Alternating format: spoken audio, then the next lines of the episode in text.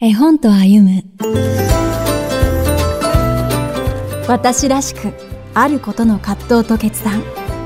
ブロンズ新社から刊行された私の髪型。日勝智美作は私らしくあることの葛藤と決断を味わうことができる絵本です。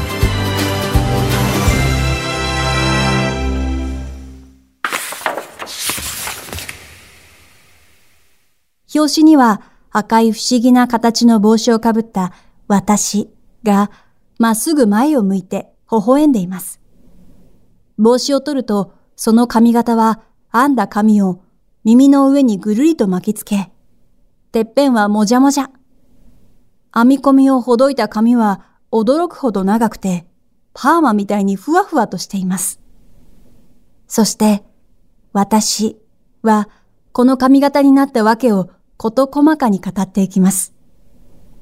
短かった髪が長くなり、黄色や赤色に髪の色を変えたり、新しい自分になりたくて髪を切ったり、パーマをかけたり、そしたらもじゃもじゃ頭に鳥が友達を連れてやってきて、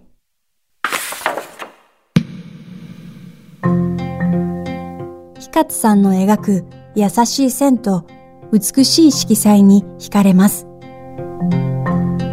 この本を読んだ子供たちは、ユニークな髪型とその変化を面白がりながらも、悲しそうだね、嬉しそうだね、と髪型と共に変化していく私の心の内側を感じていきました。表紙を見返し、この帽子の中に鳥さんもいるのかな？と話しました。一方、大学生はわかる髪型や髪の色を変えることが挑戦だったり、抵抗だったり。髪型って変わりたい、変わらなきゃっていう象徴だよね、と、過ぎ去った、あるいは未だ進行形の青春期の自分に向き合う姿がありました。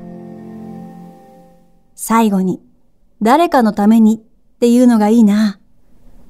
誰かの、誰かとの関わりの中で自分ができていくってことかな？と考察しました。悩み、戸惑いながらも私らしく成長する姿を大人はゆっくりと見守り応援したいものです。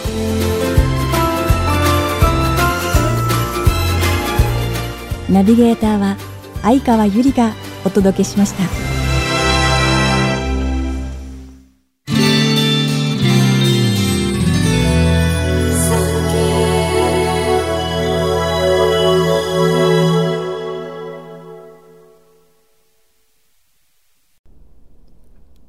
産経新聞社がお届けする産経ポッドキャスト絵本と歩む最後までお聞きいただきありがとうございます。